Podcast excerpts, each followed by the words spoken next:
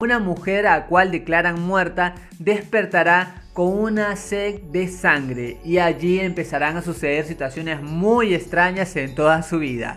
Bienvenidos a Marco de Cine, en esta ocasión te daré mi crítica sin spoilers de la serie Postmortem, Nadie muere en Scarnes. ¡Comencemos! ¿Vieron qué sucede en donde hay historias donde hay vampiros?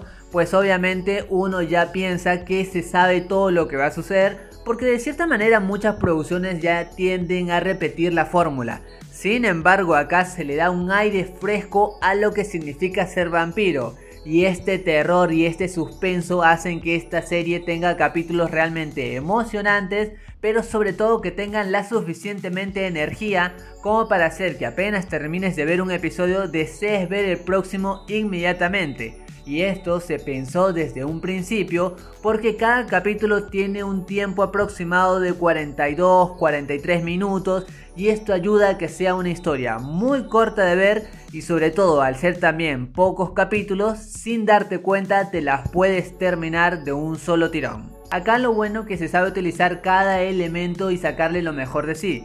El primero y uno de los más importantes es la ambientación. Me refiero al espacio físico en donde están y de allí, por ejemplo, no solamente las buenas tomas y la fotografía, que son realmente muy buenas, sino también logran captar todo este misticismo de este pueblo y esto atrapa. En cuanto a las actuaciones también hay un buen reparto. No solamente la protagonista hace un papel increíble, aparte ya la habíamos visto en otras producciones como Ragnarok, por ejemplo, otra serie también de Netflix y Noruega. Acá también tenemos un personaje que en lo particular a mí me gustó mucho, me refiero a la policía porque de cierta manera, más allá que en algunas líneas puede ser algo cómica, adiciona una fuerza a la trama que esto es agradable. Hace toda la serie que te intereses por cada personaje, así es que uno siempre quiere saber más y más de lo que va a suceder. Y lo bueno acá es que se nota constantemente ese riesgo de la producción en cortar con todas las situaciones ya predecibles de los vampiros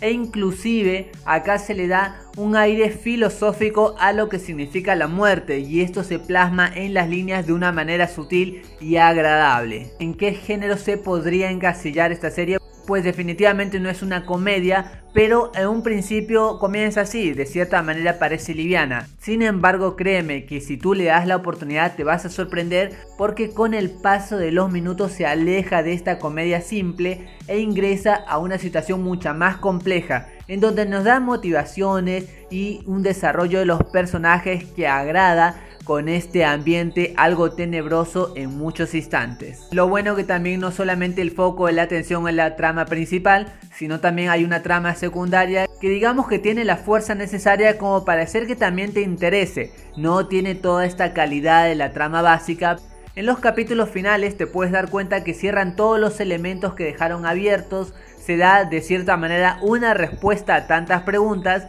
sin embargo, más allá de que el capítulo final sirve como un buen cierre de temporada, por allí hay algunos indicios de algunos personajes que se podrían explorar mucho más. Así es que, como siempre pasa, si esta serie quizás tiene un buen éxito, no es de sorprendernos que podríamos esperar una segunda temporada. Y por todo lo mencionado yo a Postmortem Nadie muere en Scarnes le doy 3 moneditas de oro y media de 5.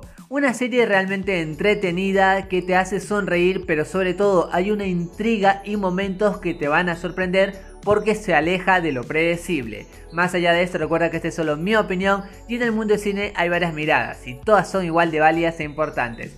Gracias por acompañarme, gracias por estar aquí en Marco de Cine. Goodbye.